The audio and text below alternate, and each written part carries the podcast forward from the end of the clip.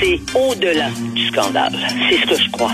Mais là, avec ce qu'on a vu, ce qu'on a vu de nos yeux vus, c'est vrai. Puis en plus, je vais vous dire une chose. Regardez ce qui se passe. On se bat plus, on dira plus rien. Mais je ferai pas ça. Un esprit pas comme les autres. Denise Bombardier. Je pensais à vous, Denise, lorsque j'ai vu ce texte de Daphné euh, Dion vient dans le journal dimanche sur euh, la non-maîtrise euh, du français par les cégepiens québécois. Oui. Écoutez, je crois que le Québec m'a choisi, je ne sais pas où dans le ciel du Québec, pour être celle qui défend les causes perdues. Parce que la langue française, depuis plusieurs années, est en train de devenir une, une cause perdue dans la mesure où il n'y a plus la sensibilité que nous avions quand ça a été le temps de passer la loi 101. Il faut l'avoir vécu, sans doute, pour savoir dans quel enthousiasme, dans quelle volonté, dans quel désir de se dépasser nous avons baigné pour pouvoir appuyer ce gouvernement qui a passé une loi qui était extrêmement radicale dans le contexte, on est d'accord parce que c'est pas pour rien que euh, Camille Lorrain s'est fait s'est fait dépeindre comme un nazi et que ça, les, arguments autour, je veux dire les, les, les, petits mots les petits mots gentils euh, qui avaient des connotations nazies s'appliquaient à ceux qui avaient conçu la loi 101. Eh bien, on ne peut pas défendre une langue, de poser, poser de la façon dont on l'a fait, sans s'interroger sur la qualité de la langue qui est enseignée dans nos écoles. Et ça, on ne l'a pas fait. Et les professeurs de français, je, je le sais parce que souvent, je suis allée, à une certaine époque, j'allais beaucoup les rencontrer, euh, savaient qu'ils étaient au fond euh, les, les, les, parents pauvres de, de l'école, les professeurs de français. Autrement dit, que c'était moins utile que d'apprendre la science ou d'apprendre évidemment les mathématiques et puis mais euh, et ça l'est devenu de plus en plus.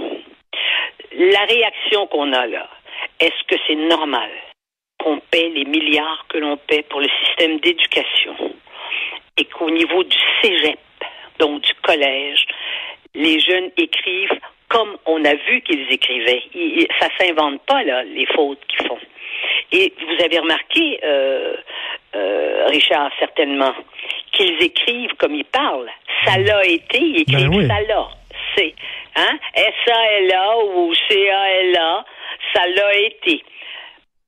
La langue parlée et la langue écrite, quelles que soient les langues, ce n'est pas la même langue. Et du moment où la langue écrite, c'est la langue que l'on parle et que l'on on, ne parle pas cette langue-là avec un minimum de respect pour la syntaxe de la langue, pour le génie de la langue, eh bien, on ne sait pas écrire. Ça n'existe pas des gens qui écrivent sans faute et qui s'expriment mal. Pas plus tard que la semaine dernière, je racontais à quelqu'un, québécois de souche, euh, que ma petite fille m'avait dit, grand-maman, toi, elle me elle me parle comme ça, grand-maman, toi, elle dit, tu as une âme d'enfant. Mais dis moi, je peux pas parce que je suis l'enfant. Et savez-vous ce que cette personne-là m'a dit? Oh, elle dit, c'est beau ce qu'elle dit, mais elle dit, faut faire attention parce qu'elle va passer pour une snob. Est-ce que vous voyez la réaction viscérale devant un enfant qui s'exprime dans une langue claire? En plus, elle s'exprime bellement et puis avec une poésie enfantine merveilleuse. Puis elle fait un beau compliment. Ça devient être snob de parler comme ça. Ce qui sous-entend que pour ne pas être snob, comme ils disent, ben, il faut pas parler comme ça. Mais, hein? mais, mais, Denise, Denise, ce, que je ne suis plus capable d'entendre, c'est de dire c'est de la faute à la pandémie. Écoutez, ces gens-là sont au cégep, ils ne savent pas écrire. Lorsqu'ils étaient au secondaire, il y a plusieurs années, il n'y avait pas de pandémie, ils ne savaient pas, plus écrire. Ça n'a rien à voir avec la pandémie, ça. Non. Ça a tout à voir avec une indifférence s'accentue d'année en année vis-à-vis la qualité, l'importance de la qualité de bien s'exprimer et d'écrire sans faute. Nous appartenons à une génération, j'appartiens à une génération, mais vous aussi, parce que quand on lit quand même les journaux, où il y a beaucoup de fautes, on le sait maintenant dans les journaux, beaucoup de fautes. Bon, mais, je, mais quand même, c'est quand même écrit en français pour la plupart, dans la plupart du temps, puis il y a des correcteurs, puis les gens sont sensibles à ça. Mais c'est évident que d'accepter que la langue soit traitée comme elle l'est, hein, c'est d'accepter que nos enfants, on peut, à un moment donné, tu demandes à ton enfant d'écrire et que tu vois le genre de faute qu'il fait, mais si ça dérange plus les parents, si ça ne c'est pas que ça dérange pas les enseignants, ça dérange pas une partie des enseignants parce qu'il y a des enseignants qui s'expriment très mal d'ailleurs. Hein? Et puis quand on s'exprime mal, euh, ça veut dire qu'on écrit mal aussi. Il y a un lien entre, il y a quand même un lien entre les deux. Mais cette indifférence-là, je pense que c'est l'indifférence vis-à-vis ce qui nous a, comment dire, animé au sens de animus, hein, au sens de l'âme, pour demeurer dans un dans un mouvement de survivance. On voulait survivre les Canadiens français et après on a voulu vivre et on a voulu faire des progrès. Mais tout ça était aussi en lien avec la qualité, qu'on se souvienne. Les gens ne s'en souviennent pas parce qu'on, je veux dire, je veux dire que nos, nos, nos plaques d'immatriculation, je me souviens, on ne pourra pas les lâcher avant, avant longtemps que le frère Untel, qui était Jean-Paul Desbiens, qui était un frère des écoles, frère mariste, toutes des écoles chrétiennes, là, euh, il me semble que c'est mariste en tout cas, euh, qui a écrit, hein, qui a écrit euh, son, pour dénoncer le joual en 1960, il s'est fait ostraciser par la société québécoise. On l'a, sa, sa communauté est obligée de l'envoyer en Suisse durant des années parce qu'il pouvait pas marcher dans les rues. Et ce frère-là, qui parlait une langue drue en plus, c'était une langue, euh, aujourd'hui, évidemment, ça passerait pas pour d'autres raisons. On dirait qu'il était trop viril dans sa façon de parler, vous voyez ce que je veux dire? Mais qui s'exprimait dans une langue et qui disait, qui expliquait que quand on parle joual, envoyé un matin à soir, là, hmm. bon, quand on parle joual, on pense joual. Mais c'est un constat d'échec de notre système d'éducation, totalement. Ah oui. Mais, mais, mais... au-delà du système d'éducation, c'est un constat de l'échec de la capacité des Québécois francophones à défendre leur identité. Il y a, nous avons, nous sommes en déficit d'identité on ne sait plus vraiment qui on est. Parce que on vit dans un monde où le mot identité n'a plus le sens qu'on lui accordait. Je veux dire, on vit dans la diversité, mais nous ne sommes pas des êtres diversifiés à l'intérieur de nous-mêmes. On ne peut pas être noir, blanc et brun. On ne peut pas être hétéro euh, euh, et puis transgenre en même temps. Hein? Mais ça n'existe plus, les catégories n'existent plus.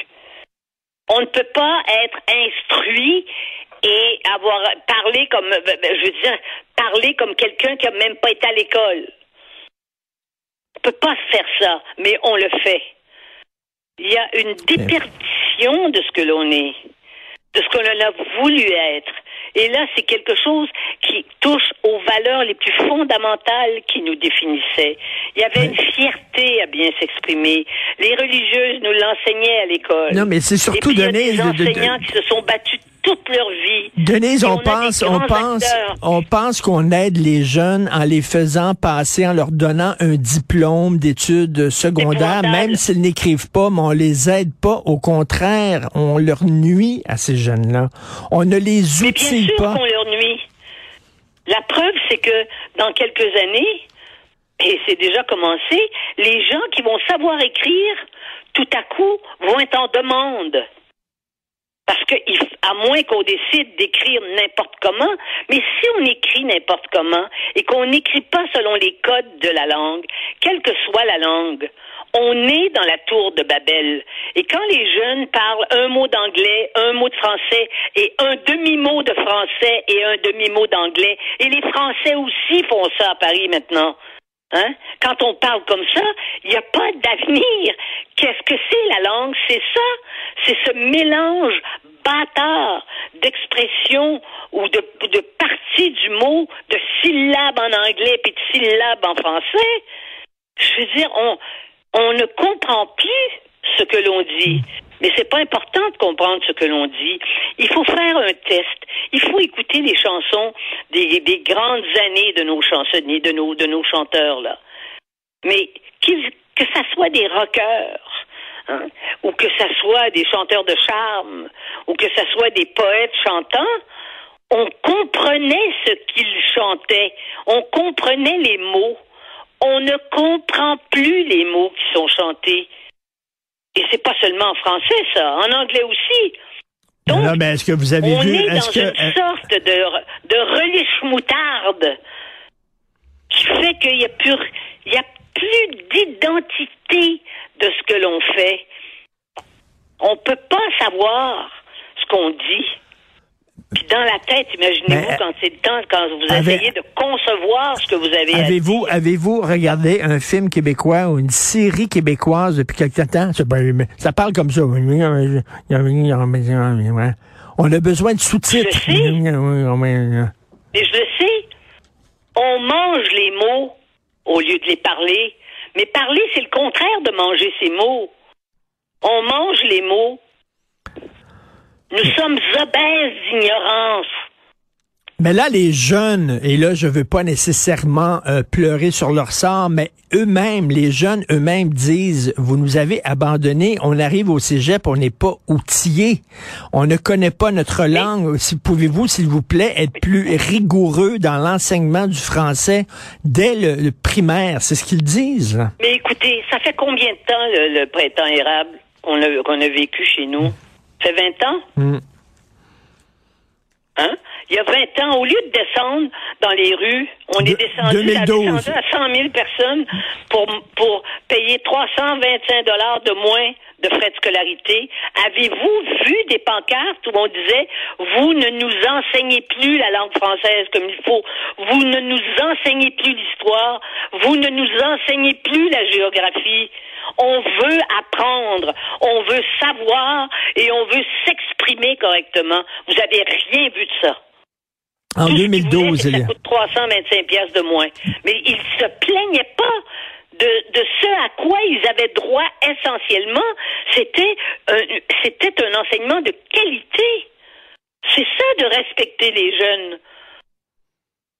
Mais là, euh, donc c'est en 2012, hein, ça fait ça fait 10 ans, et, euh, et- et ils veulent un enseignement euh, gratuit, ils veulent une, une éducation gratuite. Ben c'est ça, ça, ça vaut rien cette éducation-là. Et justement, elle est gratuite. Pourquoi? Parce qu'elle ne vaut rien. Je suis désolé, là, ça c'est un c'est un constat d'échec épouvantable de notre système d'éducation. On crée des générations d'analphabètes et on les fait passer. Ces gens-là sont au cégep et je viens de parler à quelqu'un qui est à l'université. Il dit à l'université c'est la même chose. Je corrige les travaux Oui. de mes collègues et ils, ils savent pas plus écrire à l'université qu'ils le savent au cégep.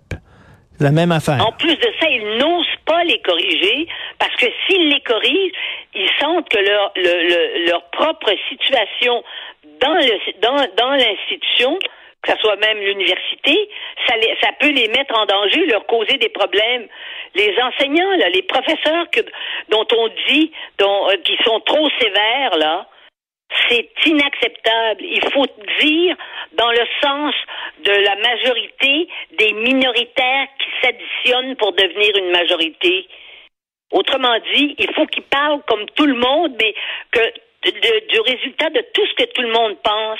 Il faut qu'ils aient la sensibilité des trop sensibles, la sensibilité des hypersensibles, la sensibilité des aveuglés. Il faut qu'ils soient tout à la fois. C'est fou, on vit dans un monde de fous. Mais, je suis euh, euh, désolée. Et je j'aimerais ça vous dire qu'on va tourner la page de, de 2022 puis que 2023 va nous annoncer des. Tout à coup, il va y avoir une lueur d'espoir. Mais en voyez-vous, vous, une lueur d'espoir? Non, absolument pas. Non. Les, les Eh ben, artistes, les gars, c'est quand la dernière fois que vous avez vu un artiste défendre la langue française, là? Euh, non, ils Ah, défendent... euh, Alors là, maintenant, Quand? ben oui.